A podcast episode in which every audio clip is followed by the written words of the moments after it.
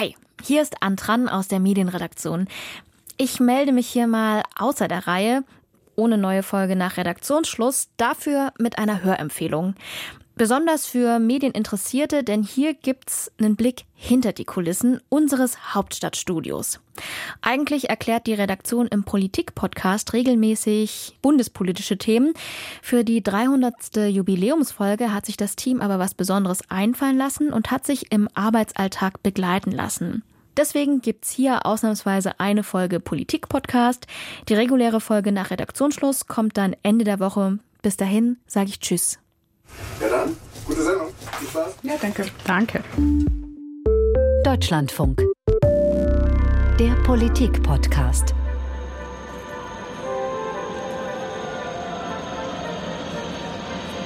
Politik-Podcast Folge 300 mal ganz anders. Wenn die lieben Kolleginnen und Kollegen einen bitten, nach Berlin zu kommen und auf ihre Arbeit zu schauen, dann ist es eine Ehre und eine Herausforderung und ziemlich schwierig. Ich bin jetzt seit über 40 Jahren Journalist und seit bald 20 Jahren dem Deutschlandfunk als Autor verbunden. Und Autor heißt hier so viel wie frei, also freiberuflich. Und das ist schön, aber auch die Chance, sich hier und jetzt um Kopf und Kragen zu reden. Außerdem bin ich, das ist aktenkundig, nicht der allergrößte Fan des real existierenden Berliner Hauptstadtjournalismus. Ein graublauer Morgen an der Spree, Berlin Mitte, der Weg vom Hauptbahnhof zum DLF HSS. Die bekannte Kulisse. Price Waterhouse Coopers, diverse Ministerien. Rechts die Spree, Kanzleramt Bundestag, Schweizer Botschaft. Deutschland fahren, rahmen die Kuppel des Reichstags ein. Jetzt biegen wir ab. Dezember 2022, der erste Forschungsbesuch. Guten Morgen. Der Pförtner stoppt mich, Eintritt nur mit Zugangskarte. Der Chef hat natürlich wieder vergessen, mich anzumelden. Das HSS, das Hauptstadtstudio des Deutschlandfunks, befindet sich im Haus der Bundespressekonferenz an der Kronprinzenbrücke, direkt gegenüber den Bundestagsbauten. Bekannt ist es für den schönen Saal mit der blauen Wand, in dem die Größen der Politik vorsprechen. Auf sieben Stockwerken sind hier Büros von Zeitungen, Radios, Fernsehsendern aus aller Welt, von Asahi Shimbun bis zum Wall Street Journal. 13 Personen, 1000 Kilo. Der Fahrstuhl bringt mich zum DLF in die sechste Etage. Hurra, eine Kaffeemaschine. Deutschlandfunk Hauptstadtstudio. Raum. Raumregie. Wer ruft denn da? Ralf ruft hier. Dieser Raum heißt Regie. Ralf beugt sich mit seiner Maske über die Schieberegler und drückt einige Knöpfe. Ralf herrscht hier über drei größere Bildschirme und etliche kleinere. Das Telefon klar. Tom Funke kriegt dann die Mischung auf seinen Platz. Und das ist hier die technische Schaltzentrale des Ganzen. Das ist die, äh, der technische Regieraum. Hier steht ein Mischpult, das ich gleich bediene. Und von hier aus kommen dann auch, das ist heute nicht der Fall, aber wenn wir Zuschaltungen haben von Kollegen, die irgendwo in der Welt sitzen und am Podcast teilnehmen, dann habe ich die hier auch in der Hand sozusagen. Der Blick aus dem Fenster fällt direkt auf die Glaskuppel des Reichstags, wo sich schon die ersten Besucher schlängeln. Ja, und die, die Spree. Und den Sichtbeton des Bundestages. Und der Himmel von Berlin ist so grau, dass man auch gleich wieder ins Bett gehen könnte. Ralf, ähm, eine kurze Bitte. Könntest du mir um 12.20 Uhr den Özdemir Korrespondent Dirk Oliver Heckmann steckt den Kopf zur Tür hinein. informiert. Ja, er kam gerade rum. Ne? 12.20 Uhr ist der Özdemir, den bräuchte ich bitte. Und ich produziere ein Stück mit dir, ne? Für die 12.10, das stand noch nicht in der Dispo Ich weiß nicht, wie lange Moritz jetzt hier braucht. 13, 14, Quatsch. Ja, ja, kriegen wir schon hin, ne? 11.50 Uhr sind wir fertig. Alles klar. Die mir 12, 20, alles klar.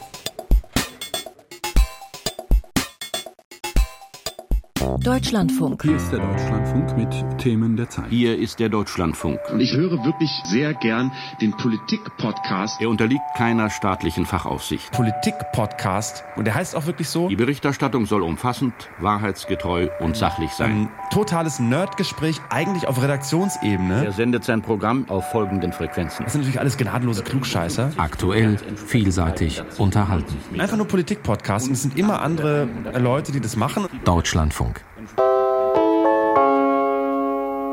Wir machen mehr aus Ihrem Radio. So, hier haben wir den gefürchteten Studioleiter. Diese Arbeitssituation macht das Ganze sehr kommunikativ. Also viel findet hier auf dem Flur als Flurgespräch statt. Und das hat sich aber jetzt natürlich in der Corona-Zeit verändert. Ein Morgen im Januar, kurz vor der digitalen Morgenrunde um 9 Uhr. Der Chef, Stefan Detjen, zieht mich in seinen Glaskasten. Komm, gehen wir mal in mein Aquarium. Gespräche auf dem Flur können stören. Jetzt schaue ich in die Agenturen und gucke, ob die Welt noch sich dreht. Das Großraumbüro, graue Auslegeware und Arbeitsboxen in weißem Schleiflack ist noch weitgehend verwaist.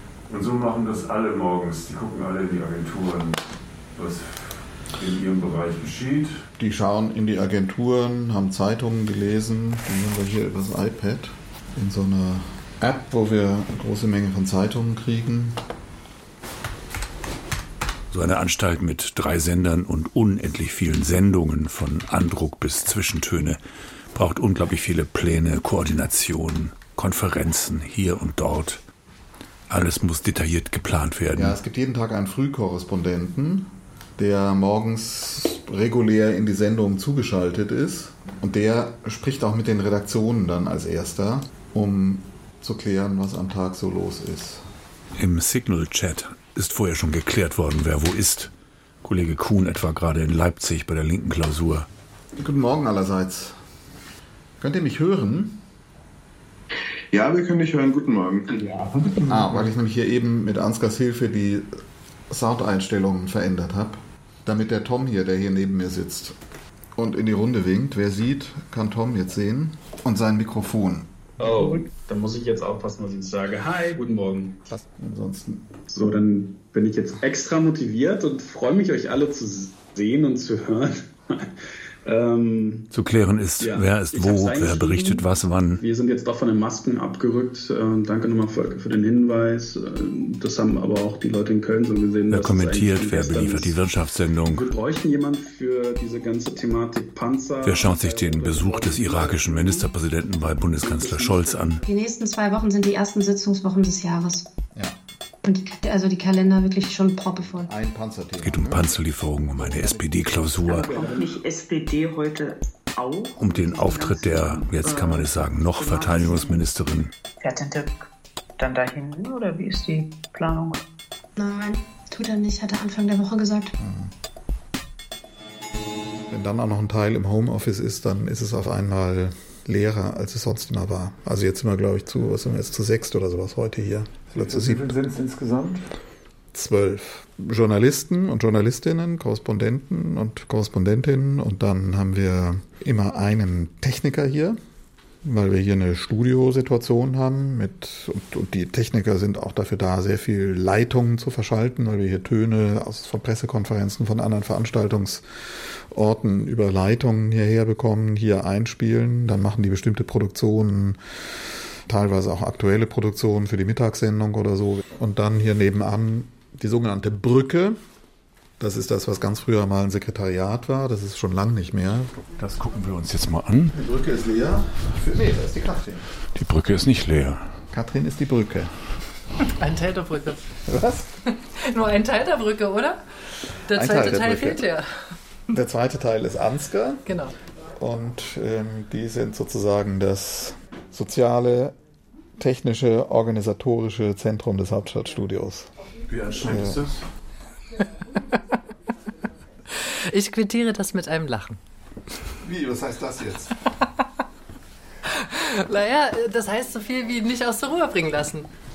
Für mich ist es so, dass das eben in der Größe, glaube ich, geht. Mit so einem guten Dutzend Leuten hier. Dann hängt da drüben das Landesstudio noch mit dran, mit den Reportern, die hier in Berlin berichten. Organisatorisch hängt dann hier noch Studio Brüssel mit dran. Die sind aber sehr autark. Aber für mich ist das eine Größe, die es erlaubt, eben eine, sozusagen eine Leitungsfunktion hier zu haben und gleichzeitig Journalist noch zu sein, mit der Unterstützung eben hier von der Brücke.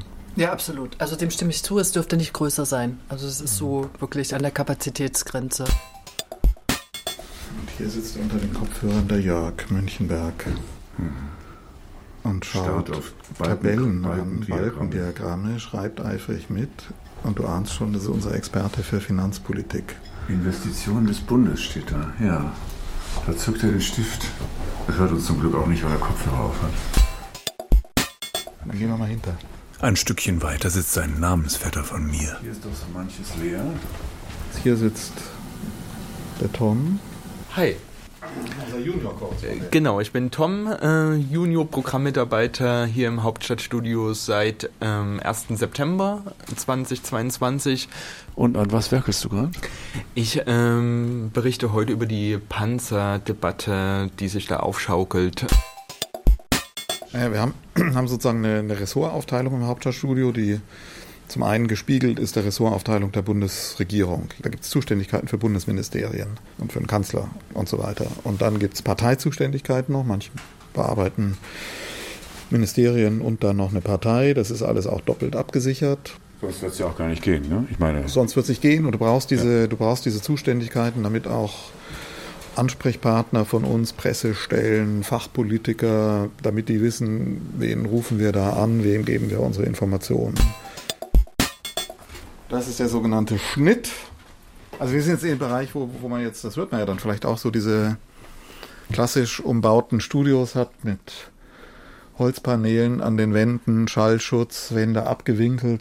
Tatsächlich hat der Raum auch gleich einen ganz anderen Sound, selbst ja. mit offener Tür. Ja, wenn wir die zumachen, schwere Metalltüren. Rutsch. Boah. Dann ich glaube, das, das zeichnet dann so einen Sender wie den Deutschlandfunk auch aus oder öffentlich-rechtlichen Rundfunk, dass man diese hochwertige Akustik produzieren kann. Das ist einfach gut zu hören, glaube ich. Also von hier aus kann man auch live mit Köln sich verschalten zum Beispiel, oder? Genau. Da ist also hier dann hier auf dem Mischpult Leitung 4, Regler hochschieben, dann bist du, da haben wir eine Standleitung, können wir jederzeit reingehen. Einfach drüber sprechen. Na, drüber sprechen nicht, denn dann ist, der, ist dann noch der sogenannte Schaltraum dazwischen mit dem Schaltmeister. Und der gibt uns dann in die Sendung. Hier ist Katte. Tag Jungs, alles gut? Ja, Katte ist einer von unseren zwei Stammtechnikern, Carsten Püschel. Manche würden sagen, das Urgestein des ja. Hauptstadtstudios. Die Silber, die Silberrücken. Also als, als, Hamburger würde ich sagen, ehemaliger Hafenlotse oder so. Ah ja, danke dir, das freut mich. Der Katte hat die Stellung gehalten. Ja. Du warst durchgehend hier, ne? Der weiß ja nicht, was ich nebenbei gemacht habe. Du weißt ja, Rock'n'Roaster, ja. Weingroßhandel, kennst ja die Geschichten. Autoverleih. Das ist der wahre Lebenskünstler. Da hat man noch Bandmaschinen, glaube ich, oder? Ah, da rumstehen. Bandmaschinen. Wir hatten Alfa Romeos. Aber oh, das ist eine tolle Zeit, ja. Also Dienstwagen. ja. So entstehen Legenden. Stefan durfte ja. mal mitfahren. Damals und, und, die Bobbys dienten nur als Aschenbecher. Ah, super. ja. Warst du im Funkhaus in Berlin? Ja, ich war in der Sendung. Ich habe Sendung gefahren. Viele Jahre war ich in der Sendung. Ja, super special ist natürlich die Location. Der Blick raus. Wir schauen direkt ins Kanzleramt. Wir schauen direkt, direkt in die Reichstagskuppel. Also ist schön, aber es ist da eben... ist die teuflische Illusion mittendrin zu sein schon sehr stark. Ne? Und tatsächlich kommt, während Katte sein Pausenbrot auswickelt, die Berliner Morgensonne raus, um ihm seinen Pelz zu wärmen. Äh, nicht so poetisch, ne? Ich muss mir mal, doch, Poesie ist auch mal schön. Also hier kommt tatsächlich die Morgensonne über das Berliner Grau gerade, steigt über dem Reichstag auf und knallt hier direkt in den Regieraum. Das ist schon schön, oder? Wir haben ja auch Regentage natürlich, ne? Ist ja klar. Naja, es ist natürlich als Standort ist das für uns total wichtig, dass das so nah ist, weil wir eben wirklich die Möglichkeit haben, darüber zu gehen. Der nächste Eingang ist ja gerade hier gegenüber. Und dann kannst du eine Bundestagsdebatte verfolgen und innerhalb von zehn Minuten hier wieder im Studio sein oder Leute hier reinholen, Abgeordnete, die dann schnell hier rüberkommen und hier ins Studio gehen. So, und das ist der Kölner Leitungsplan. Auf dem Monitor endlose Leitungspläne, die genau zeigen, wer wo mitschneidet, welche Sendung welchen Gast von wo zuschaltet. Da können auch schon mal spontan irgendein Ministerium oder ein Minister eine PK geben, wenn es einen aktuellen Anlass gibt. Und die versuchen wir dann mitzuschneiden, zu besorgen, die Highlights zu extrahieren, um den Kollegen dann möglichst flott die Dinger zur Verfügung zu stellen. Okay, das heißt jetzt zum Beispiel 11 Uhr Lauterbach wird hier mitgeschnitten. Genau, schneide 11 Uhr 30 Bundespressekonferenz wird hier mitgeschnitten. Ganz genau. Die laufen in unsere Systeme, sodass jeder auch außerhalb des Hauses Zugriff drauf hat. Jeder von den Kollegen, die einen Zugriff auf unser System haben, natürlich. Ne? Alte Berliner stehen eigentlich unter Naturschutz, oder?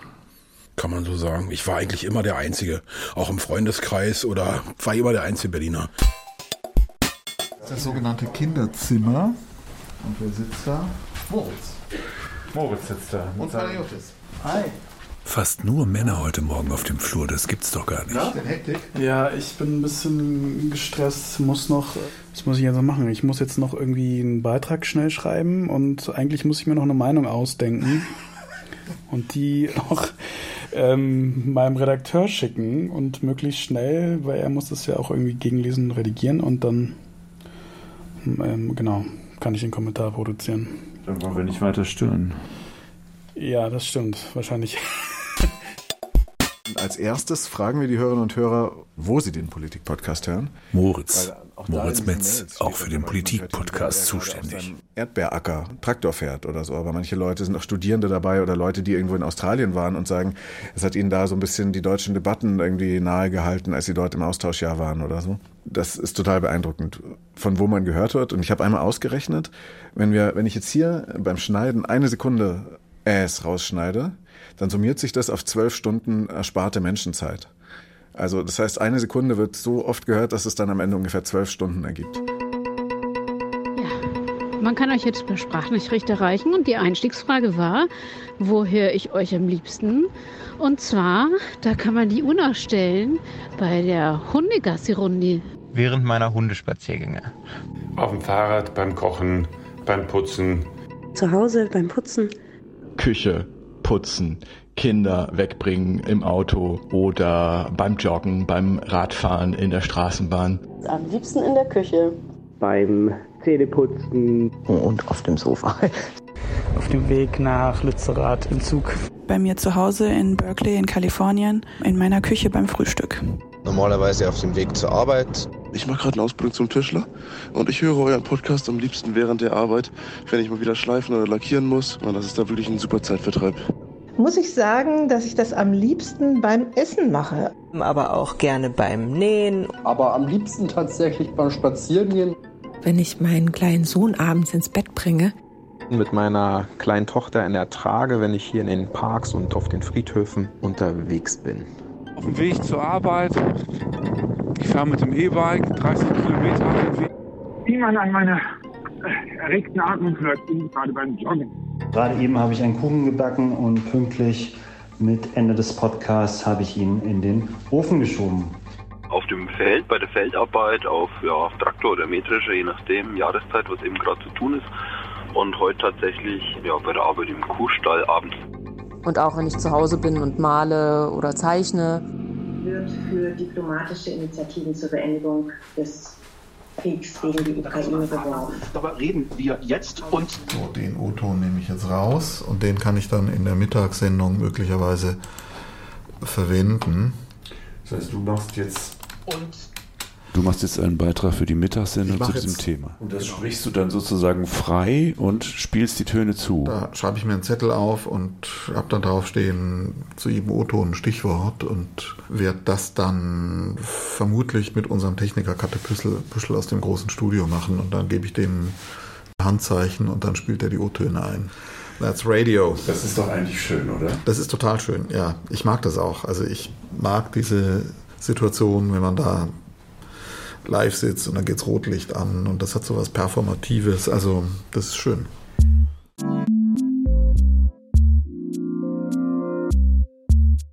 Ich stehe jetzt ziemlich in der Mitte des Großraumbüros im Hauptstadtstudio und habe mich an den Kollegen Volker Findhammer herangepirscht, den ich natürlich als Stimme seit vielen Jahren kenne, aber live noch nie erlebt habe. Und der sitzt, ne? der sitzt hier an seinem beeindruckenden Schreibtisch mit zwei Tastaturen und zwei Monitoren und Abhöre und da ist noch ein dritter Monitor wahrscheinlich fürs Fernsehen und so ein paar Gerätschaften, die man braucht, um vor sich hin zu schnippeln. Interfaces, Kopfhörer und so weiter. Und was macht er heute? Ja, ich habe wieder mal das Problem, dass das Gesundheitsministerium wie immer auf dem letzten Drücker einlädt. Heute Morgen, ich war auf dem Weg ins Büro, kam um, wann war sie? 8.47 Uhr die E-Mail. Aufgrund vermehrter Anfragen bieten wir kurzfristig ein Sammelstatement des Ministers zu aktuellen Themen an. Ich vermute mal, es wird um die Masken gehen, weil was anderes liegt im Moment nicht auf dem Tisch. Das heißt zur Vorbereitung, Sie wissen Bescheid, Sie haben die Debatte verfolgt, äh, Sie ja. wissen so, was gefordert und gewollt und gemacht wird und Eigentlich können Sie jetzt hier bis elf sitzen und gucken, was passiert und sich schon mal überlegen, ich hätte jetzt auch schnell reinradeln können, aber das ist dann nachher, wenn es nachher eng wird mit den Sendungen, äh, da sind wir natürlich froh, dass wir jetzt die neuen technischen Möglichkeiten haben, dass ich das über Leitung kriege. Das macht mir das Leben einfacher. Ich kann meine Mittagsbeiträge besser vorbereiten, äh, nicht wissen, was der Inhalt sein wird. Ich kann jetzt aber auch schon mal Alternativstimmen anrufen Jetzt antwortet gerade der Sprecher des Ministeriums, dass das mit unseren Verabredungen okay ist. Ich habe mich nämlich beschwert, dass die immer kurzfristig einladen. Hallo, hörst du mich? Ja, hörst du guter Ausschlag? Gut. Ausschlag läuft und alles gut und super. Ausschlag im Gesundheitsministerium. Ja, jetzt funktioniert das. Auf der Leitung kommt was. Das ist schon mal viel wert. Und sobald er startet, kann ich das hier mitschneiden im PC und mir die Uhrzeit oder die Zeiten merken und dann gleich bearbeiten. Das ist ja der schöne Vorteil der Digitalisierung. Und wird das dann ein sogenannter BME? Ein Beitrag mit Einspieler. Oder wird das live im Studio gemacht? Ich bin jetzt einmal mit den Berlinern live verabredet und für Köln ist im Moment der Stand der Dinge, mache ich BME. Liebe Kolleginnen und Kollegen, herzlich willkommen im Bundesgesundheitsministerium. Danke für Ihr kurzfristiges Erscheinen. Wir wollten ein kurzes Update zur Corona-Lage machen. Dazu hören Sie ein Statement des äh, Bundesgesundheitsministers. Findhammer zückt einen Zettel, schreibt sich Zeiten auf. Die SPD-Fraktionsklausur geht dann weiter. Bitte, Herr Lauterbach. Ja, meine sehr verehrten Damen und Herren, wir haben in den letzten Tagen mit mehreren Landesregierungen. Auf dem linken Monitor zieht Minister Lauterbach eine Tonkurve. Wir sind zu einer Neubewertung der Lage gekommen. Wir werden zum 2. Februar die Maskenpflicht im Fernverkehr und auch in den Fernzügen aussetzen. Findhammer schreibt eine E-Mail. Jetzt habe ich die Nachrichten informiert. Damit, es ist zwar jetzt schon 11.01 Uhr, also es kommt jetzt nicht in die Nachrichten, aber damit ihr das frühzeitig wissen. Was passiert jetzt? Jetzt habe ich genügend Zeit, um daraus ein schönes Stück zu basteln für die Mittagssendung. Ich nehme mal an, wir werden es jetzt auch vorziehen. Äh, Weil es überall schon als Eilmeldung läuft, dürfte das vielleicht sogar der Aufmacher um 12.10 Uhr werden. Bis dahin muss ich jetzt noch schnell ein Stück basteln. An die Arbeit. Dankeschön. Ja, Gut, gutes Gelingen, ebenso. Tschüss. Zweiter Besuch, 40 Minuten später. Wie steht es um den Beitrag? Der ist äh, fertig, ist produziert und kann jederzeit versendet werden. Und jetzt gehe ich gleich nochmal live bei den Berlinern rein. Das ist eine große Nachricht dieses Tages. Die Masken können runter. Auch im Fernverkehr ab dem 2. Februar ist Schluss mit der Maskenpflicht in ICEs, in Intercities, auch in Fernbussen. Stefan Kuzmani vom Spiegel ist mein Gast heute und zugeschaltet aus dem Hauptstadtstudio ist Volker Findhammer der nämlich dem Gesundheitsminister zugehört hat, als er das verkündet hat heute Vormittag. Volker, oder muss ich besser sagen, als Karl Lauterbach das verkünden musste. Er hätte die Maske ja wahrscheinlich gerne noch länger gehabt. In der Tat, das hätte er. Und der Kontext, Corbinian, der war wieder mal interessant, weil es war eine ziemlich kurzfristig einberufene Pressekonferenz zu aktuellen Themen, wie es hieß. Und das hat das Gesundheitsministerium schon öfters getan, allein nach dem Vorlauf der vergangenen Tage und den klaren Forderungen seitens des Koalitionspartners FDP und ja auch dem Vollzug in mehreren Bundesländern, der zumindest angekündigt ist oder vollzogen wurde, konnte man ja schon erahnen, was Karl Lauterbach Lauterbach da heute sagen wird. Und ich finde, wir sollten ihn an der Stelle noch mal kurz im Original hören. Wir haben in den letzten Tagen mit mehreren Landesregierungen die Corona-Lage sondiert und auch mit vielen Experten gesprochen. Und wir sind zu einer Neubewertung der Lage gekommen. Das ist alles ein bisschen Booster, aber das stinkt. Uh, ähm, weil irgendwas an der Lüftungsanlage ist kaputt. Ach, stimmt. Hi. Ah, cool, da seid ihr schon. Ja. Hallo. Morgen. Nein, klingelt, aber niemand hat uns Jetzt ist es aber höchste Zeit, mal einen Podcast aufzunehmen. Gutes. Äh, hi, hallo. Das ist Tom Schimmick, der ist einfach mit dabei. Ja, genau. Ja, Und ähm, die Lindner ist auch schon da. Ja, cool. Und möchte dir einen Kaffee? Kurz vor Weihnachten kommt Besuch aus dem ARD Hauptstadtstudio, ein Stückchen flussaufwärts. Vera Wolfskämpf und Birte Sönnigsen haben mit einem Kollegen vier Abgeordnete und Abgeordnetinnen, die neu im Bundestag sind, eine längere Zeit begleitet, ihre Erlebnisse beobachtet, protokolliert und einen Podcast daraus gemacht. Plötzlich mächtig. Wir werden jetzt nicht nach einer halben Stunde durch sein. Was? Nur ein Jahr besprechen. Richtig, richtig. Aber ein entscheidendes Jahr. Genau. Ja, das stimmt. Ich habe noch ein bisschen was an dem Konzept umgestellt, aber eigentlich nur die Reihenfolge und ich würde auch sagen, den Rest machen wir dann. Kann sagen, äh, wenn einer den Überblick so. bewahrt, das ist doch super. Richtig, das ist meine Aufgabe, Sehr aber gut. fragt mich auch gerne, damit wir einfach auch eine Viererrunde sind, die diskutiert, wo wir uns vielleicht auch mal nicht einig sind und sowas. Und ich bin eigentlich diejenige, die ein bisschen auf die Uhr guckt, die ein bisschen bei den Themen dann äh, den Überblick behält, aber ansonsten auch ganz normal mitdiskutiert. Das ist Super. extrem wichtig. Also so, das, ich sage das auch noch fünfmal, ich bläuse mhm. mal allen total ein. Und ja. gerade wenn wir externe Gäste haben, kommt man manchmal schnell in so eine Art Interviewsituation. Ja, okay, und eigentlich soll das ja ein Redaktionsgespräch nachbilden, wo wir sozusagen gemeinsam irgendwie ein bisschen privateren Tonfall ähm, über die politische Lage da oder über das Thema reden. Und ein guter Trick ist, dass man sich merkt, dass jedes Mal, wenn man äh, eine Aussage macht, einen Satz sagt, dass man das eigentlich dann ähm, weiterspielt äh, und eine Frage stellt.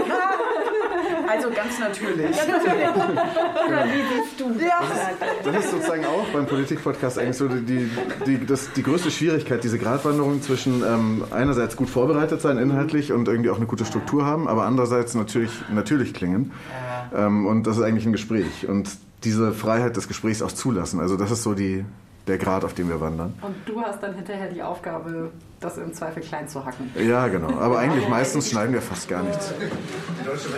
Stolz führen die Deutschlandfunkerinnen und Funker den schönen Blick vom Balkon vor. Das Panorama vom Alex bis zum Hauptbahnhof. Der Fernsehturm ist heute besonders gut. Wobei der Fernsehturm schon wieder in einer grauen Wolke steckt. Also auch darüber gucken können und ja, dass man die Reichstagskuppel sieht. Ja. Das sieht man noch. Das ist doch der Berliner Dom, den man sieht im Fernsehturm. Und viel Beton an einem grauen Tag in Berlin. Sieht man? Nee, unser Büro sieht man nicht. Die sind hinter den Bundestagsgebäuden vom Paul-Löbe-Haus. Gerne. Gehen wir nochmal Richtung. In die andere Richtung, zum Hauptbahnhof. Inklusive Bundestagskita. Und Oder? natürlich. Ja, und Kanzleramt. Klar. Ja. Aber Bundestagskita hat auch zu keiner spielt. Nicht mehr im Bundestag und nicht mehr daneben. Mal ganz kurz im Studio, bevor du die Tür schließt. Die heutige Gesprächsführerin sortiert ihre viel zu vielen Zettel. Ja. Es hat sich tatsächlich äh, bewährt, äh, beim Radio immer noch mit relativ viel Papier zu arbeiten, meiner Ansicht nach weil man sich hier doch so ein bisschen ausbreiten kann und von zu einspielenden O-Tönen über Forsa-Umfragen, über den Deutschland-Trend äh, sich alles Mögliche hier noch hinlegen kann und dann so ein bisschen wie so ein kleinen Joker dann zieht und ins Gespräch einfügen kann. Vier Mikrofone sind eingestöpselt. Guck mal, Frank, ich habe dir schon was hingestellt, aber so, dann nehmen wir einfach okay. das andere. Gut. Also ich soll da sitzen. Wo sitzen die beiden äh, hier? Keine Ahnung. Haben wir eine feste Sitzordnung eigentlich? Nee, überhaupt nicht. Ich fände es gar nicht so schlecht, die bei mir gegenüber zu haben, damit ich die ein bisschen besser sehe. Schon immer weiter die Mikros hingestellt. Ähm, und dass du vielleicht hier, dann habe ich dich so aus dem Augenwinkel. Ähm, Sie hören heute 30 Minuten Keksessgeräusche. Essgeräusche im Radio sind meine Liebsten. Das finde ich immer großartig. Genau, hier ist noch ein Gläschen Wasser, Vera, wenn du möchtest. Ah ja, das ist super. So, und dann haben wir verschiedene O-Töne. Ähm, die würde ich, da würde ich dann sagen, da müssen wir genau mal gucken. Wir haben jetzt leider nur einen von Malotki noch mal extra von den jungen Abgeordneten. Alles andere sind ja Töne, wo jemand über die Abgeordneten redet. Aber egal, wir arbeiten jetzt mit dem, was. Genau. was ich hätte die also Reihenfolge so gesehen, dass wir also erst die Collage ist ja klar, dann ähm, März und dann Bärbel Bars. Du hast auch Plätzchen mit. Ich dachte, ich bringe noch ein paar selbstgebackene mit. Ja, braucht ihr. Ich, ja, ich habe einfach mal eine Pulle mitgebracht. Stifte und so weiter, habt ihr alles da? Ja. Ähm, gut, das ja. heißt. Wie war das jetzt? Wie habt ihr euch jetzt geeinigt? Welcher fliegt raus? Ähm, was sag ich dir? Trink immer noch einen, Leute. Bas ist äh, Bas, Bärbel Bas kann raus, macht das ah. Ja dann, gute Sendung. Viel Spaß. Ja, danke. Danke. Ich denn überhaupt meine ja, habe ich. Eins, rechts, genau. So, ähm, alles klar. Deutschlandfunk. Der Politik-Podcast. Ja, ganz herzlich willkommen zu Folge 297. Es ist die letzte Folge des Politik-Podcasts in diesem Jahr. Und wenn man auf 2022 zurückschaut, dann sieht man, das ist ein ungewöhnliches politisches Jahr. Es war an einigen Stellen aber auch sicherlich ein ziemlich schreckliches äh, politisches Jahr. Wir wollen das sortieren hier in diesem Redaktionsgespräch des Deutschlandfunk Hauptstadtstudios. Mit mir im Studio sitzt Frank Kapellan, frisch zurückgekehrt zurückgekehrt aus der Slowakei von einem Truppenbesuch mit Christine Lambrecht, der SPD-Verteidigungsministerin. Und Frank, da kommen ja deine beiden Themen zusammen, SPD und Verteidigung. Schön, dass du heute bei uns bist. Ja, guten Morgen. Hallo. Mein Name ist Nadine Lindner. Ich bin hier im Deutschlandfunk Hauptstadtstudio zuständig für die AfD, aber auch für die Themen Verkehr und Energiepolitik. So, aber wir sind zum Glück nicht zu zweit hier für diesen kleinen Jahresrückblick, sondern wir haben heute zwei ganz besondere Gäste bei uns im Hauptstadtstudio, über die wir uns sehr freuen. Es sind Kolleginnen aus dem ARD Hauptstadtstudio, aus dem Hörfunkteam. Es sind Vera Wolfskämpf und Birte Sönnigsen. Schön, dass ihr da seid und ihr habt ähm, uns was ganz Besonderes Besonderes mitgebracht, was uns durch diesen Podcast tragen wird. Aber vielleicht erst mal kurz zu euch. Ihr seid zwei Kolleginnen. Seit wann seid ihr im Hauptstadtstudio bei der ARD und was sind sonst, äh, was sind so eure Themen? Ich bin seit äh, fast drei Jahren jetzt äh, im Hauptstadtstudio, kurz vor Corona. Die beiden ARD-Reporterinnen erzählen von ihren Arbeitsgebieten. Gesundheit, Grüne, CDU, wir haben vier Bundestagsabgeordnete begleitet, zwei Männer, zwei Frauen. Sie kommen aus dem Norden, Süden, Westen, Osten, vier verschiedene Parteien. Und von ihrer Arbeit an dem Podcast, von den Vieren, die sie da begleitet haben in diesem turbulenten Jahr. Welche Ziele sie eigentlich hatten, mit welchen hehren Ansprüchen sie in den Bundestag gekommen sind und wie das dann alles über den Haufen geworfen wurde, spätestens mit dem Krieg in der Ukraine, als wenn es nicht so schon genug Krisen gegeben hätte, um die man sich kümmern müsste. Dann wird eine Kostprobe eingespielt. Ein Bundestag Bundestagsabgeordneter bist, dann hast du einfach weniger Zeit. Aber dass es so schlimm ist, hätte ich nicht gedacht was soll ich jetzt machen? Kündigen? Kündigen kann ich nicht, oder? ich will nicht diesen Bundestagsmandat meine Familie opfern. Es wird ja viel immer gespiegelt, dass die da oben, die in Berlin, die wissen überhaupt nicht mehr, was bei uns an der Basis überhaupt los ist. Und da, da hat man sich, sag ich mal, anders auch um, um die Neuen gekümmert. Jetzt haben wir gerade eine Situation, das wo das Gespräch so ein bisschen loslegt. Da ist immer wichtig, dass ähm, die Kolleginnen miteinander wirklich ins Gespräch kommen und das nicht nur so einem Interviewprinzip folgt. Moritz Metz sitzt in der Regie und hört aufmerksam zu. Er wirkt zufrieden. Kann man von hier aus eigentlich eingreifen, jemandem auf den Kopfhörer sprechen? Manchmal geben wir was auf den Kopfhörer, aber so muss man halt im richtigen Moment gucken. Ja, es ist tatsächlich so. Man bringt manche Kollegen damit sehr raus, wenn man ihnen aufs Ohr spricht, auch wenn sie gerade selbst nicht reden. Auch Ralf Seidler, der Techniker, findet, dass die Sache gut läuft. Ja, die beiden Gästinnen, ähm, sagt man Gästinnen, die beiden Gäste haben eine sehr gute Mikrofonpräsenz. Sonstiges und alle waren schon halb auf dem Weg raus. Aber die sind ja auch vom Fach. Und hat dann seinen Punkt auch gemacht. Es geht um Ambitionen und Pragmatismus, um Revolution und Anpassung, um das Abschleifen der Ideale im parlamentarischen Alltag. Siegt. Ja, irgendwie siegt da der Pragmatismus über, über Ambitionen oder über Ansprüche, über Vision, über Veränderungswillen, wird das so untergepflügt? Guck dir Kevin Kühnert an, wenn wir da noch kurz bleiben können. Also was haben wir da geglaubt, ähm, was das für ein, jetzt benutze ich das Wort nochmal, revolutionär sein würde. Und um Friedrich Merz, den ältesten Neuling. Neu in der neu. Politik. Ja. aber, aber erst in der WhatsApp-Gruppe der Neuen. Er ist in der WhatsApp-Gruppe der, der Neuen, genau. Und hat damals einen Ratschlag bekommen, den er dann auch gerne an Anne Jansen weitergegeben hat. Also ich würde die Empfehlung unabhängig von der Frage geben, welche Rolle wir gerade im Parlament spielen, ob Opposition oder Regierungsfraktion. Ich würde neuen Abgeordneten genau das empfehlen, was mir mein damaliger Fraktionsvorsitzender Wolfgang Schäuble auch empfohlen hat. Halbes Jahr einen Mund halten, anschauen und zuhören.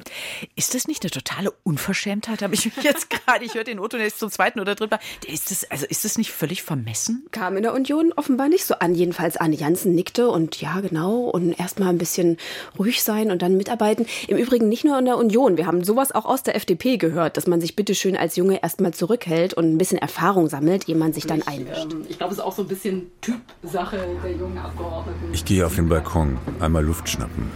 Da unten tuckern Ausflugsdampfer auf der Spree. Ich bin jetzt, das habe ich schon gesagt, seit über 40 Jahren Journalist. Und Podcasts finde ich eine tolle Möglichkeit, auch komplexere Themen auseinanderzunehmen, gut zu präsentieren, verständlich zu machen. Aber die Fallhöhe ist mir manchmal zu niedrig. Ich gucke auf das nun schon so viel gepriesene Panorama. Wir, die wir nicht in diesem Terrarium Berlin Mitte arbeiten, spotten ja ganz gerne über diese Hauptstadtjournalisten mokieren uns darüber, dass sie vor lauter Nähe nichts sehen würden. Ganze Regalmeter sind dazu vollgeschrieben worden, lange bevor ganz andere Leute anfingen, Lügenpresse zu skandieren. Studien über den Wettbewerbs- und Beschleunigungsdruck, die Personalisierung, die Boulevardisierung, die Mediokratie. Bücher mit Titeln wie Die Meinungsmacher oder Nervöse Zone. Die Meute, Höhenrausch, Götterdämmerung, Republik der Wichtigtour. Jetzt geht mein Handy, pardon Nadine. ich habe hier gerade schon hektisch äh, geguckt, aber Frank. Eigentlich ist das ja ein Freiraum, eine Spielwiese. Die machen jetzt in diesem Politik-Podcast das, was sie sonst gar nicht machen können, ohne Zeitkorsett. Einfach sprechen, auch diskutieren, auch mal sich eine Blöße geben können. Und offenbar gutieren das die Leute durchaus, dass sie auch sozusagen den Arbeitsprozess ein bisschen miterleben, auch mal den Gedanken dahinter zu hören bekommen. Besonders stark ist dieser plötzlich mächtig Podcast in den Augenblicken, wo die MacherInnen dabei sind, wenn wirklich was passiert. Wenn Sie etwa beobachten, wie der russische Angriffskrieg auf die Ukraine alles durcheinander wirbelt. Wenn du jetzt mal grob sagst, oh, Waffen liefern, dann hast du einen dritten Weltkrieg und du bist dann schuld. Aber auf der anderen Seite, vielleicht hast du einen dritten Weltkrieg, weil du eben nicht Waffen geliefert hast. Du weißt nicht, was jetzt richtig ist und was falsch ist. Wenn Sie nach der Zeitenwende-Rede von Kanzler Scholz mit dem jungen SPD-Abgeordneten Malotki reden. Wir haben es da erst erfahren. Ab da sozusagen bin ich dann noch nicht mehr aufgestanden und konnte kaum noch klatschen, ehrlich gesagt. Ein bisschen wie betäubt die ganze restliche Sitzung, als wenn ein Laster überfährt. Und so wirkte er wirklich an dem Tag. Wir haben da direkt mit ihm gesprochen auch. Der war komplett durch den Wind und hat gesagt, das gibt's doch gar nicht. Also plötzlich höre ich äh, Gejohle aus der Unionsfraktion und ich bin da und mein Kanzler, der hält diese Rede und ich muss mich ganz langsam wieder hinsetzen und kann es gar nicht glauben. Wir danken ganz herzlich unseren beiden Gästen ähm, aus dem ARD Hauptstadtstudio. Das waren Birte Sönnigsen und Vera Wolfskämpf. Vielen Dank, dass wir da sein durften. Ja, das war sehr Es schön. Hat großen Spaß gemacht. Bis dahin. Ciao, ciao. Schöne Weihnachten. Tschüss. Tschüss. Vielen Dank. Wie lange war Also sind doch fast an die 90 Minuten gekommen. Ja, darf ich jetzt mal einen Keks Ja, aber unbedingt. Oh, Mensch. Ich will die nicht nur zum Angucken mitgebracht Danke haben. Hier, Das war noch die- Nadine. Das waren noch die Deko-Kekse, Vera, die du mitgebracht hast. Super, hier mit diesem Zuckerschokolade. Noch schnell ein Foto. Soll ich ein bisschen rutschen oder geht Nee, nee, das ist super. Okay, cool, danke. Yep. Ich fand es äh, wirklich ganz angenehm, noch mal so ein bisschen auch einen, einen Jahresabschluss, auch für mich selber irgendwie zu ziehen nach diesem Jahr. Also das war ja der Beweis, dass es gar nicht so viel Konkurrenz gibt, sondern dass man sich so viel zu erzählen hat. Die Arbeit, die kennen wir voneinander, weil wir die ähnlich haben. Und gerade bei Podcasts ist das vielleicht auch nicht mehr ganz so streng, dass man da so nach dem Radiosender unterteilt. Das ist doch einfach nett. Das zeigt doch, also wenn man mit Kolleginnen und Kollegen zusammenarbeitet, die einfach wissen, wie ihr Job funktioniert, dann ist es doch umso besser. Und wir machen es ja für die, die uns hören und die unterscheiden im Zweifel da auch nicht so genau. Und wir profitieren voneinander, denn wir werden auf jeden Fall nicht nur die Folge 300, sondern auch den Politik-Podcast in unserem mal angenommen Podcast von der ARD und der Tagesschau bewerben. Wow. Ja.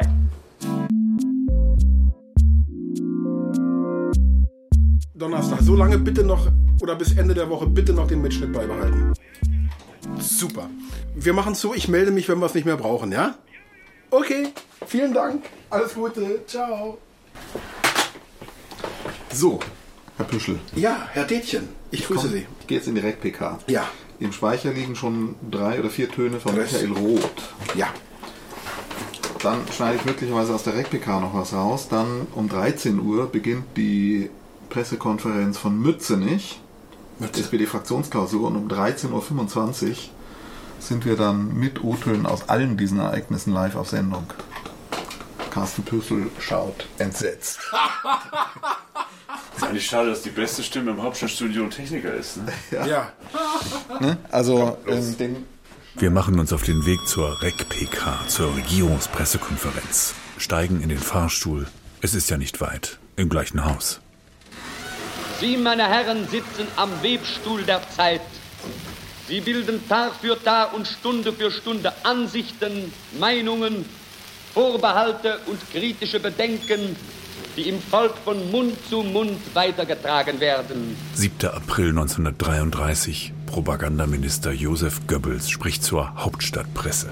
Je eher und je umfassender sich die Presse dieser hohen Berufung zutiefst bewusst wird, umso schneller wird es der Regierung möglich sein, sie auch berufs- und standesmäßig entsprechend der großen sittlichen Verantwortung, die sie trägt, emporzuheben.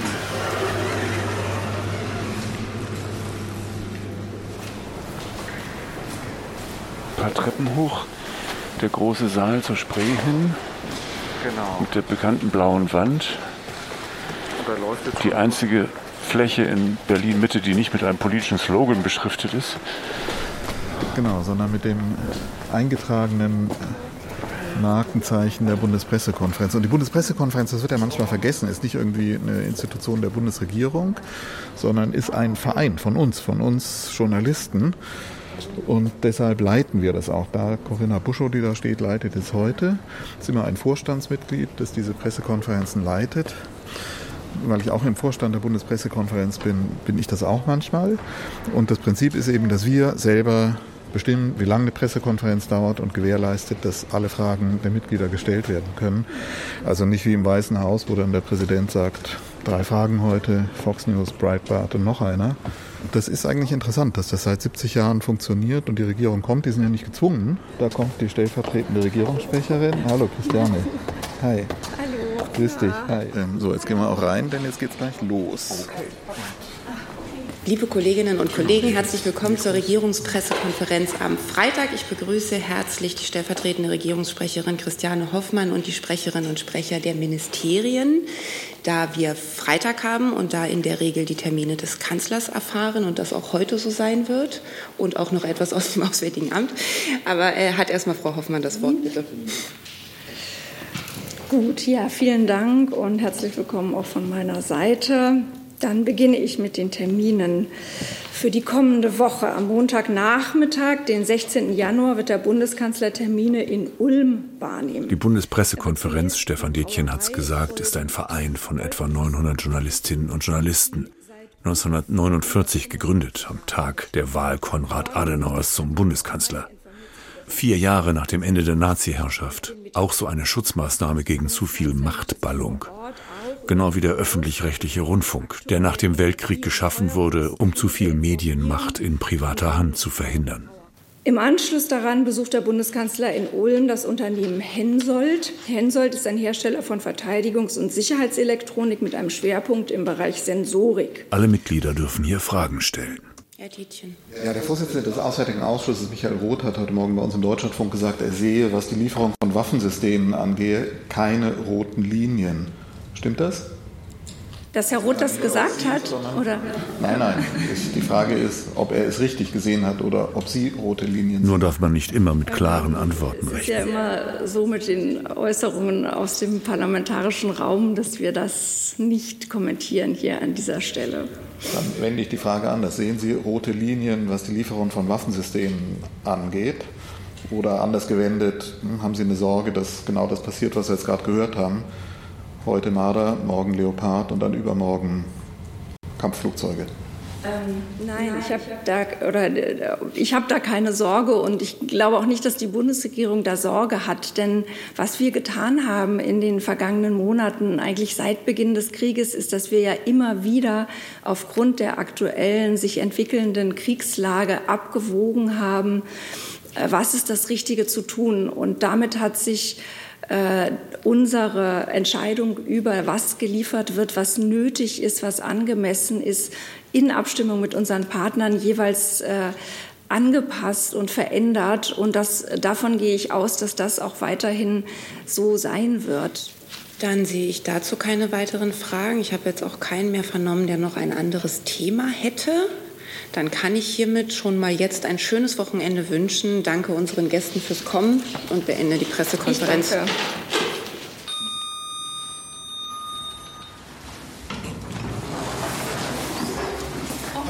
Fahren Sie nach oben? Deutschlandfunk, der Politik-Podcast. Deutschlandfunk, der Politik-Podcast. Deutschlandfunk, der Politik-Podcast.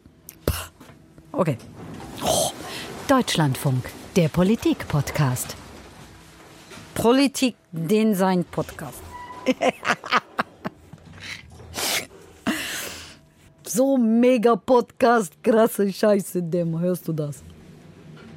Der Deutschlandfunk Politik Podcast.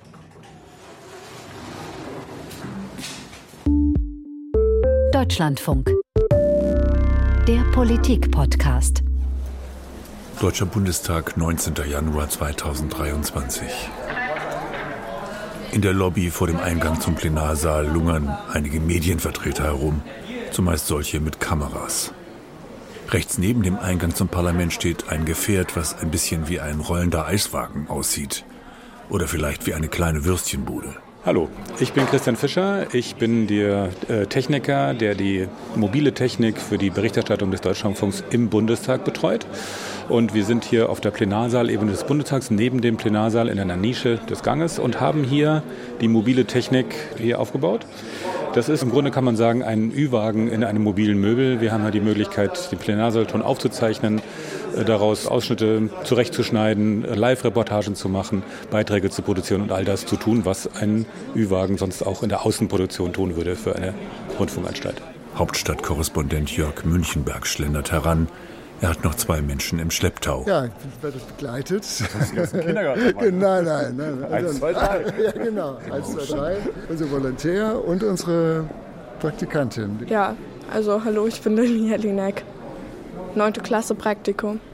Und wie Hier ist es so? Ich. Ist gut, ist nett. Kann man machen. Und du bist der Volontär? Genau, Timo Gökce, Volontär. So ist der Plan. Also wir gehen jetzt dann hoch auf die Tribüne, gucken uns das von oben schön an, was im Bundestag passiert, dass man auch so einen Eindruck bekommt, wie ist die Stimmung, äh, wer murrt vielleicht wo, kriegt man einfach viel mehr mit, wenn man das eben live vor Ort einfach sehen kann. Ja, und dann komme ich runter und bespreche dann mit dem Techniker, welche Töne wir nehmen. Er schneidet die dann für mich und dann bin ich der Rauschmeister, so heißt es ja bei uns im Zeitfunk, also letzte Stelle. Das ist dann 1320 oder irgend sowas. Genau, so 1320, 1325 und der Techniker spielt die Töne zu und ich erzähle so ein bisschen drumherum, wie die Debatte war. Zu viert eilen wir die Treppe hinauf, um uns dann zur Medientribüne rechts durchzuschlängeln. Jörg Münchenberg soll über die Debatte zu einem Antrag berichten, der die 2014 im Irak begangenen Verbrechen des sogenannten Islamischen Staates gegen die Jesiden als Völkermord anerkennt. Ein Antrag der Koalitionsfraktionen der Ampel und der CDU-CSU. Tausende Angehörige dieser religiösen Gruppe waren damals durch den IS vertrieben, verschleppt, versklavt, vergewaltigt und ermordet worden. Auf der Besuchertribüne erheben sich zahlreiche Repräsentantinnen der Jesiden, die mit Beifall bedacht werden.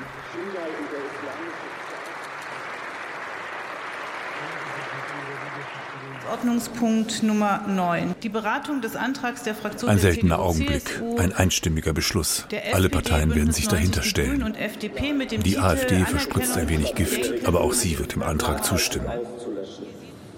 In Deutschland lebt die weltweit größte jesidische Diaspora. Ihr wusstet doch, wo wir waren. Als Tausende von Frauen in einer Schule eingepfercht waren, wurden GPS-Daten verschickt. Ja, wir wussten, wo sie waren. Wir wussten, wo die Frauen waren. Deswegen sollten wir uns auch fragen, warum haben wir nicht gehandelt?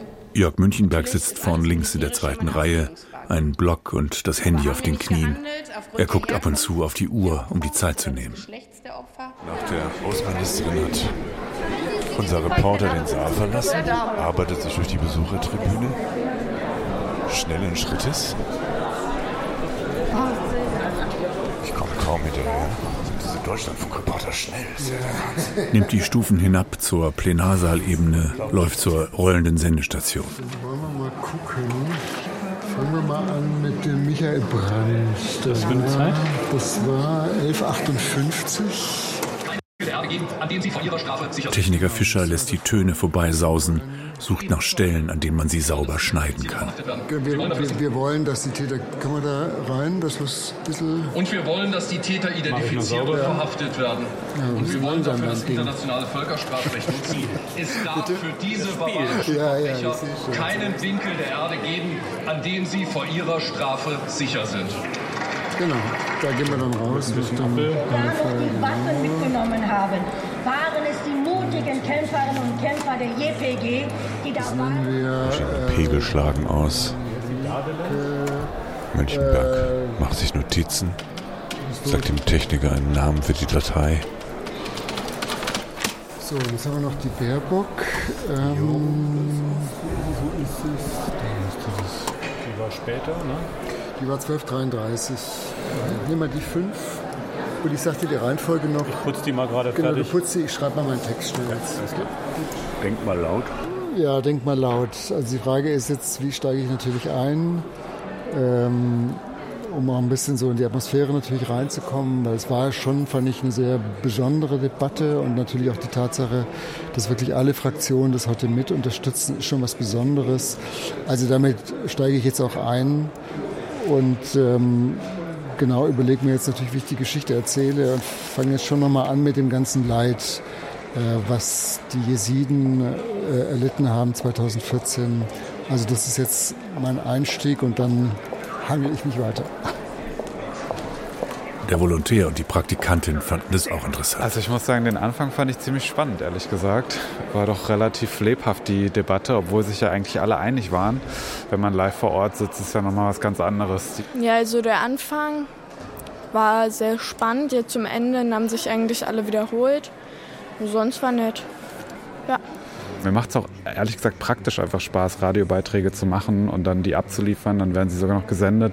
Also was Konkretes zu haben und nicht wie in der Uni eigentlich unendlich viel lesen zu müssen und man hat immer noch das Gefühl, man ist nicht fertig. Eigentlich sei er eher der Typ, der etwas länger über Sachen brütet, sagt er. Ich glaube, man muss auch erstmal den Blick und das Ohr schärfen für das, was man irgendwie braucht und das äh, kriegt man, denke ich, dann zum Großteil mit der Routine eben. Aber du schreibst jetzt tatsächlich den genauen Wortlaut auf? Ähm, ja, ich brauche das so ein bisschen als Eselsbrücke und bei mir ist einfach so, wenn ich mir das einmal aufschreibe, dann kann ich es einfach auch besser behalten.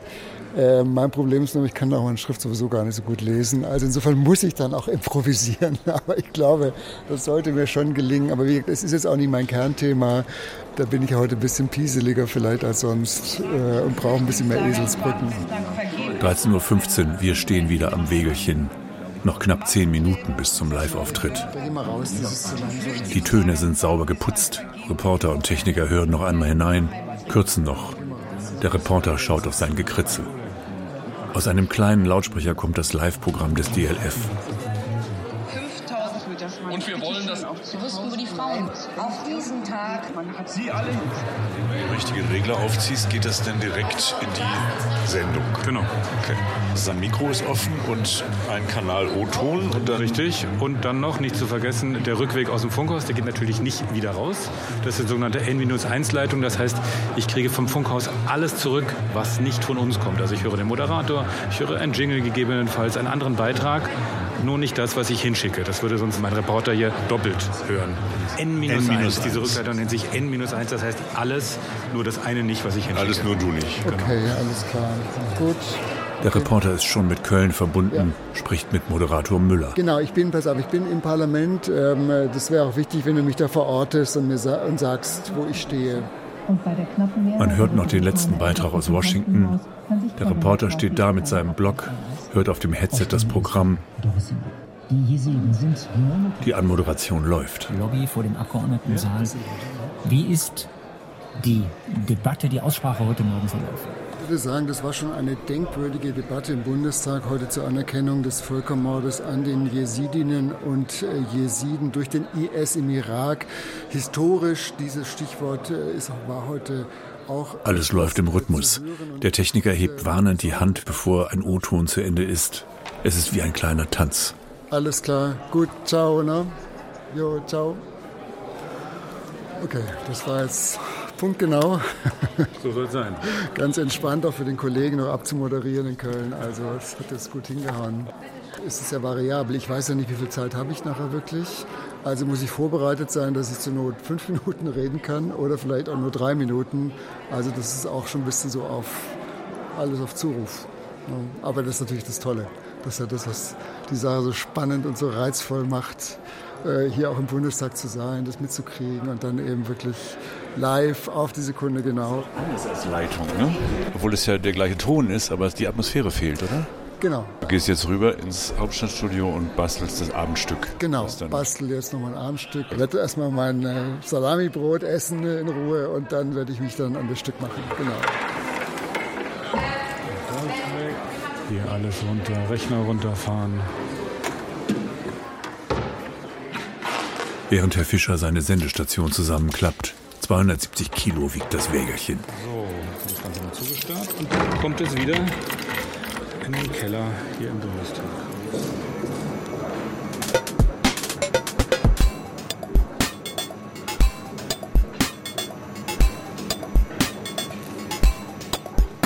Könnt ihr bitte noch mal kurz was sagen, damit wir wissen, dass der Ton hier läuft? Der Ton, hallo. Ja. Das ist noch der Soundcheck und das ist noch der Soundcheck. Bitte schneiden, bitte schneiden. Gut. Digitale Mittagskonferenz im Hauptstadtstudio. Ich bin Maître de Planification. Der Filko Gries, der die Abendsendung macht, hat hier siebenmal stehen neuer Beitrag und noch nichts namentlich vermerkt. Ich habe gesagt, er könnte siebenmal Hauptstadtstudio reinschreiben, weil wir heute Abend gut vertreten Es geht wieder um Pumas, Leoparden und andere Wildkatzen, um das Bruttoinlandsprodukt, den Umgang mit Staatsakten. Dann wird die Kritik des letzten Podcasts aufgerufen. Thema Podcast. Ne? Also ich fand das insgesamt einen sehr guten Podcast. Ich habe den gern gehört. Das war eine gute Atmosphäre, waren viele interessante Dinge drin. Folge 297, der Besuch der ARD-Kollegin. Schlaue Beobachtung, ernsthaftes Gespräch und trotzdem zwischendrin immer wieder so ein, in einem angenehmen Maß eine, so, so eine lockere, gesprächige Atmosphäre. Der Studiochef übernimmt das selbst. Insgesamt gutes Ergebnis. Die Details, die ich mir aufgeschrieben habe, das war zum einen Nadine als Host sehr sicher, sehr souverän in der Führung des Ganzen. Also man hat da das Gefühl, das hat jemand in der Hand. Das ist das Gute. Die Kehrseite ist, dass es, dass du in die, in die, in die Moderationsrolle kommst. Das ist jetzt schon auf einem, finde ich jetzt nach meinem Eindruck, auf einem hohen Niveau. Aber in der, in dem, also erst, das hat eine ganze Zeit gebraucht, bis ich dann wirklich so, bis es so Momente gab von echter Gesprächigkeit. Eigentlich, das hört man heraus, hätte es besser gefunden, wenn sie mehr bei dem Podcast der beiden ARD-Frauen geblieben wären. Der Erlebnisse der Jungen im Parlament und das nicht für einen generellen Jahresrückblick benutzt hätten. Ähm, bei mir gab es Momente, wo ich gedacht hätte, ich finde, der, das Thema mit den Jungen ist so gut, das hätte den ganzen Podcast getragen. Das kam alles sehr gut rein.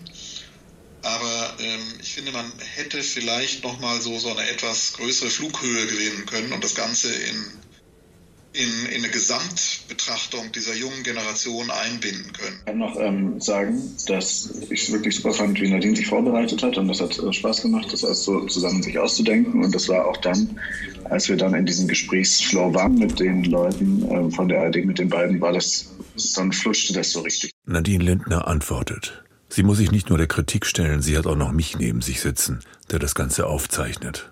Ähm, genau. Ich wollte eigentlich nur zwei Punkte sagen. Ähm, ich glaube halt mit dieser Doppelstrategie, die wir da verfolgt haben, das war das, was ich aus den Vorbesprechungen so mitgenommen habe, dass wir es auch so anlegen wollen. Und wenn ich jetzt im Nachgang drüber nachdenke, würde ich schon auch trotz der Kritik auch dazu stehen, weil ich fände halt, ähm, es wäre mir zu wenig eigener Input gewesen, zu wenig eigener Politik-Podcast, wenn wir quasi nur in Anführungszeichen diesen ARD-Podcast quasi rezensieren, auswerten, äh, vielleicht noch einen eigenen Kommentar dazu nehmen, ein bisschen kommentieren. Ähm, das wäre mir zu wenig gewesen, da auch irgendwie eine eigene Weiterentwicklung äh, zu machen. Dass das jetzt so eine Doppelstruktur hat, die sich natürlich an der einen oder anderen Stelle beißt, also halt auch versucht quasi auf zwei Ebenen dann zu spielen, das ist klar. Wie gesagt, ich fand es auch sehr angenehm mit den beiden Kolleginnen. Das fand ich irgendwie nochmal schön ähm, dass wir auch alle vier vor Ort waren, die Atmosphäre, wir hatten Plätzchen auf dem Tisch und so. Also das fand ich irgendwie sehr freundschaftlich und angenehm. Und wenn wir dann nochmal was machen, fände ich das tatsächlich gut, weil ich glaube, wir können da auch immer irgendwie voneinander lernen.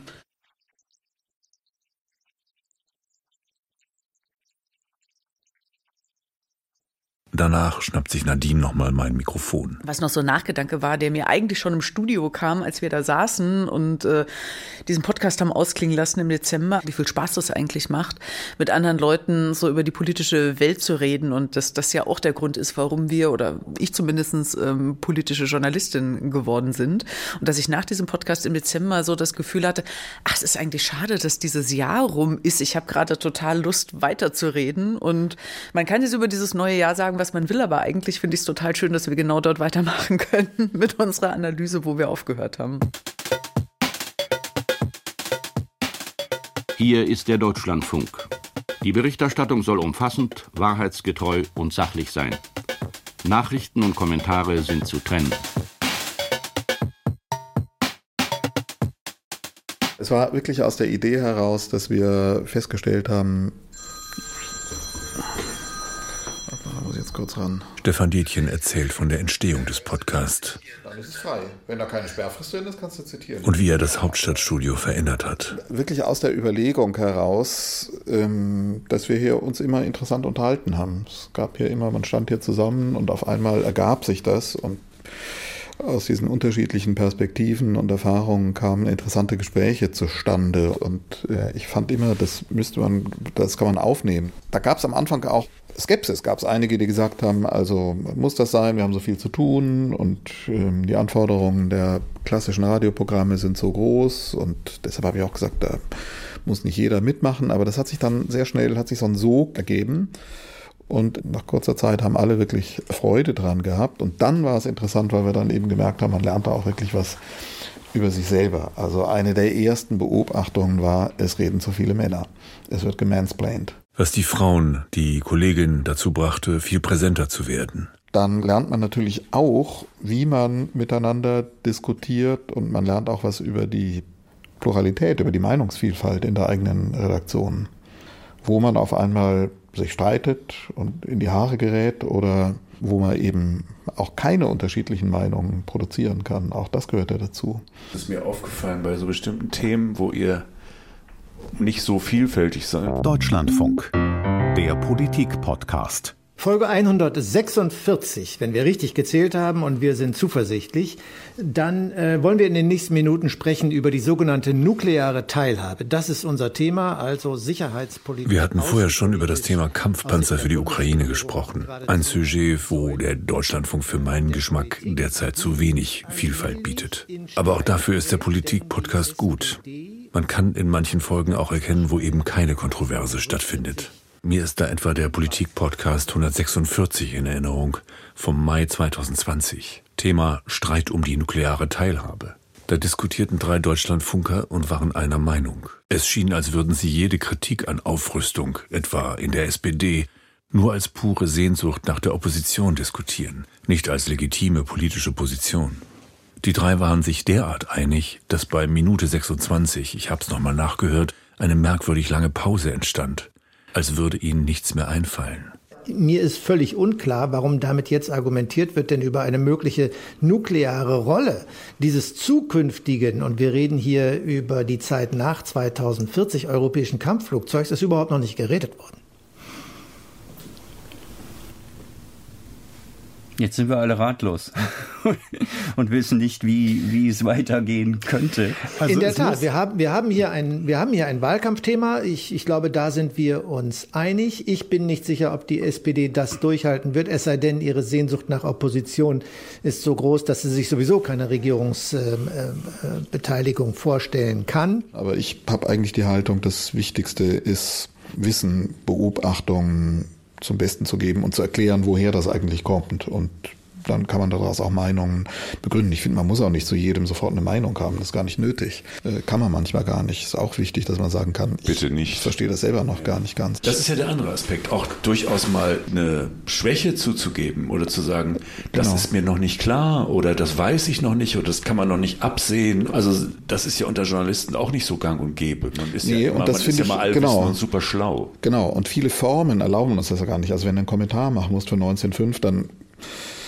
ähm, tut man sich schwer damit zu sagen, ich weiß es nicht. Dann wird eigentlich sozusagen aus einer ewigen Tradition des Journalismus heraus verlangt, dass der jetzt eine Meinung haben muss. Und da haben wir aber eine Form, wo man das auch sagen kann. Ich verstehe es einfach noch nicht. Ich habe es noch nicht verstanden. Ich muss mir da noch Wissen ranführen. Und dann, weil wir bei, bei Diskussionen waren, dann gab es natürlich die Formate, wo wir wirklich auch leidenschaftlich gestritten haben. Ich glaube, auch quantitativ mit die am meisten abgerufenen Podcasts sind die beiden, die ich ähm, mit Sebastian Engelbrecht gemacht habe, wo wir über Themen des Antisemitismus wirklich gestritten haben. Es geht darum, ihr klarzumachen, dass sie in Deutschland äh, sozusagen im Rahmen der Diversität Abstriche machen muss von ihrem Recht, einfach nur so zu sein, wie sie ist. Das ist eben zu einfach. Den Satz muss man sich jetzt auf der Zunge Ja, zergehen lassen. sie kann- sie muss Abstriche davon machen. Ja, sie kann jedenfalls sein, dann, wer jedenfalls sie ist. dann, wenn das sie muss man in sich einem in der Tat Öffnen- auf der Zunge zergehen Stefan, lassen. wenn sie dann es geht um den Schutz von Juden vor verbaler Diskriminierung und vor tatsächlicher Aggression. Es ist eine zutiefst historische Angelegenheit aus der historischen Einsicht. Ähm, äh, den Kampf gegen den Antisemitismus zum politischen Programm zu erklären. Ich sehe da nichts zivilreligiöses. Ich sehe darin eine unzulässige, unsachliche Polemik, indem du ähm, hier von einer Zivilreligion sprichst, gewissermaßen von äh, illegitimen staatlichen Symbolen, die hier äh, geschaffen werden, die das Selbstverständnis eines Staates äh, verkörpern. Und ich habe mich gewundert, warum du zu diesen Begriffen greifst. Du hast es auch vorgetragen in einem sehr scharfen und entschiedenen Ton. Warum habe ich diese Sorge? Weil ich in der Tat glaube, dass die Bundesregierung hier ein, ähm, wie ich in meinem Kommentar gesagt habe, entgrenzten Begriff des Antisemitismus, einen verschwommenen Begriff des Antisemitismus in einem bestimmten Fall benutzt hat, um regierungsamtlich einzugreifen. Und jetzt sind wir wieder bei Achille Mbembe und einem weltweit renommierten Wissenschaftler in Deutschland. Nicht nur eine einzelne Bühne, sondern die Intention ist klar, einen erheblichen Teil des öffentlichen Raums in Deutschland zu versperren. Ich stehe gerade in einer alten, äh, schon halb abgerissenen Lagerhalle, von deren Decke heute auf äh, Podesten äh, auch noch, ähm, also die Podeste hingen von der Decke und da hing, saßen heute auch noch Aktivisten und Aktivistinnen drauf. Die wurden aber inzwischen von Höhenrettern darunter geholt. Und manchmal ist dieser Politik-Podcast einfach top aktuell. Beispiel Folge 298. Warum ist Lützerath so aufgeladen? Die Polizei fordert daher alle Personen, die sich in der Ortslage Lützerath aufhalten, jetzt auf, diesen Bereich hier zu verlassen. Vor Ort, mitten im Polizeieinsatz, NRW-Korrespondentin Felicitas Böselager. In Düsseldorf Vivian Leue, in Berlin im Studio Ann-Kathrin Büsker und Gudula Geuter. Es gibt die politische Entscheidung, die Polizei setzt diese am Ende durch. So ist es in einem Rechtsstaat. Und die Entscheidung als solche ist natürlich auch umstritten. Was ich eben, und das sind ja zwei verschiedene Fragen, über die man hier reden kann. Hm. Die eine Frage ist, wogegen genau wird hier dann jetzt eigentlich noch demonstriert und was genau glauben die Leute in diesem Moment jetzt noch in Lützerath erreichen zu können? Gleichwohl ist das Festhalten an Ausstiegsdaten und nicht das sich darauf verlassen. Eine interessante Kombination von Live-Bericht und Reflexion. Wer will was? Was sind die Motive, die Konfliktlagen? Wie steht die Grüne Partei da? Was bedeutet das für den Kohlekompromiss? Welche Erfahrung gibt es aus anderen Widerstandsaktionen? Ja, vielleicht auch noch mal mit den Erfahrungen, die ich damals 2018 bei der Räumung des Hambacher Walds gemacht habe. Da gab es einmal eine Großdemonstration. Wir haben jetzt Samstag auch eine Demonstration in Lützerath. Da wird sich zeigen, wie groß die wird bei Regen und Wind. Das ist natürlich sehr unglücklich für die Klimabewegung. Aber damals, das war im Herbst, es war gutes Wetter, Sonne und es kamen 15.000 Menschen. Und so etwas Hm. entfaltet natürlich, finde ich schon auch überparteilich, eine ganz andere Macht. Das war Politik Podcast Folge 298. Es ging um Lützerath. Bis zum nächsten Mal. Tschüss. Tschüss. Tschüss. Tschüss. Du möchtest jetzt, dass ich dir erzähle, wie der Podcast war? Ja. So zwischen Tür und Angel. Okay. Ich fand super, dass wir Felicitas dabei hatten, ähm, weil sie einfach super erzählen kann über das, was da gerade passiert. Sie hat so eine nüchterne, beschreibende Art, aber vermag es trotzdem irgendwie menschliches Handeln verständlich zu machen. Die unterschiedlichen aktivistischen Gruppen und dazu dann noch die Erfahrungen von Vivian, die ja schon das gesehen hat, was im Hambacher Forst passiert ist und deshalb auch ganz gut vergleichen kann, wie sich so Dinge entwickelt haben. War sehr dafür, dass wir sie beide im Podcast haben. Man kann natürlich auch sagen, hey, wir brauchen nur eine Frau aus Nordrhein-Westfalen. Aber die zwei haben sich einfach auch gut ergänzt. Auch weil Felicitas jetzt ja wirklich seit gestern Morgen da drin steckt. Also sie war kurz zu Hause, das darf ich glaube ich verraten. Aber die kriegt gar nicht mit, was rumrum passiert. Also die ganze politische Diskussion. Sondern sie ist nah an den Aktivisten, Vivian ist nah an der Politik in Nordrhein-Westfalen. Und das hat sich einfach total gut ergänzt. Das hat echt Spaß gemacht. Wie war's? Also auf jeden Fall haben wir unterschiedliche Perspektiven gehabt, was glaube ich ganz gut zusammengepasst hat. Und sehr schön fand ich, dass Felicitas Böselager eben hörbar vor Ort war. Das hat der Sache sicherlich sehr gut getan und das ist ja wirklich beeindruckend, wenn man da so in Echtzeit sozusagen während eines Podcasts hört, wie weit äh, jetzt der Abbau des Baumhauses in der Zeit fortgeschritten ist. Und ich habe das Gefühl, dass dieser Podcast abseits dieser drei, vier, fünf Minuten Stücke, die ihr so den Tag über macht, euch nochmal eine ganz andere Ebene von politischer Betrachtung gibt?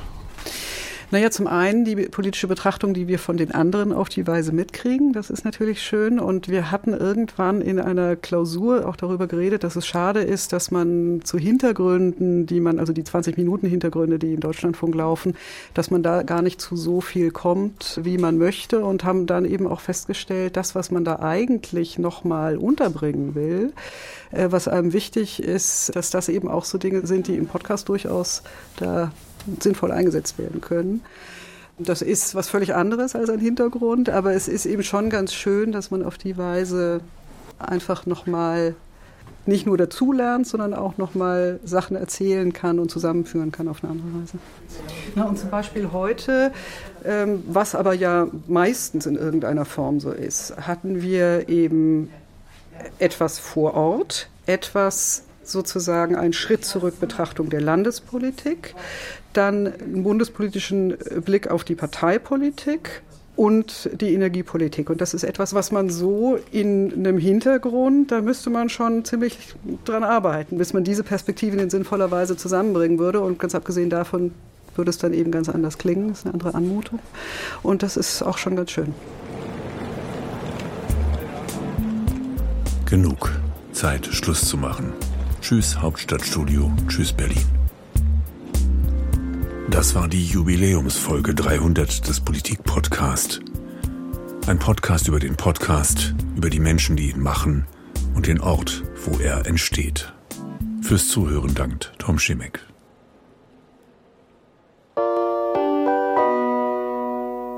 Deutschlandfunk. Okay. okay. Wir berichten aus dem Zeitgeschehen. Deutschlandfunk, der Politik-Podcast. Aktuell, vielseitig, unterhaltend. Okay. Für West und Ost. Ach du Scheiße. Hier ist der Deutschlandfunk. Deutschlandfunk, der Politik-Podcast. Nicht?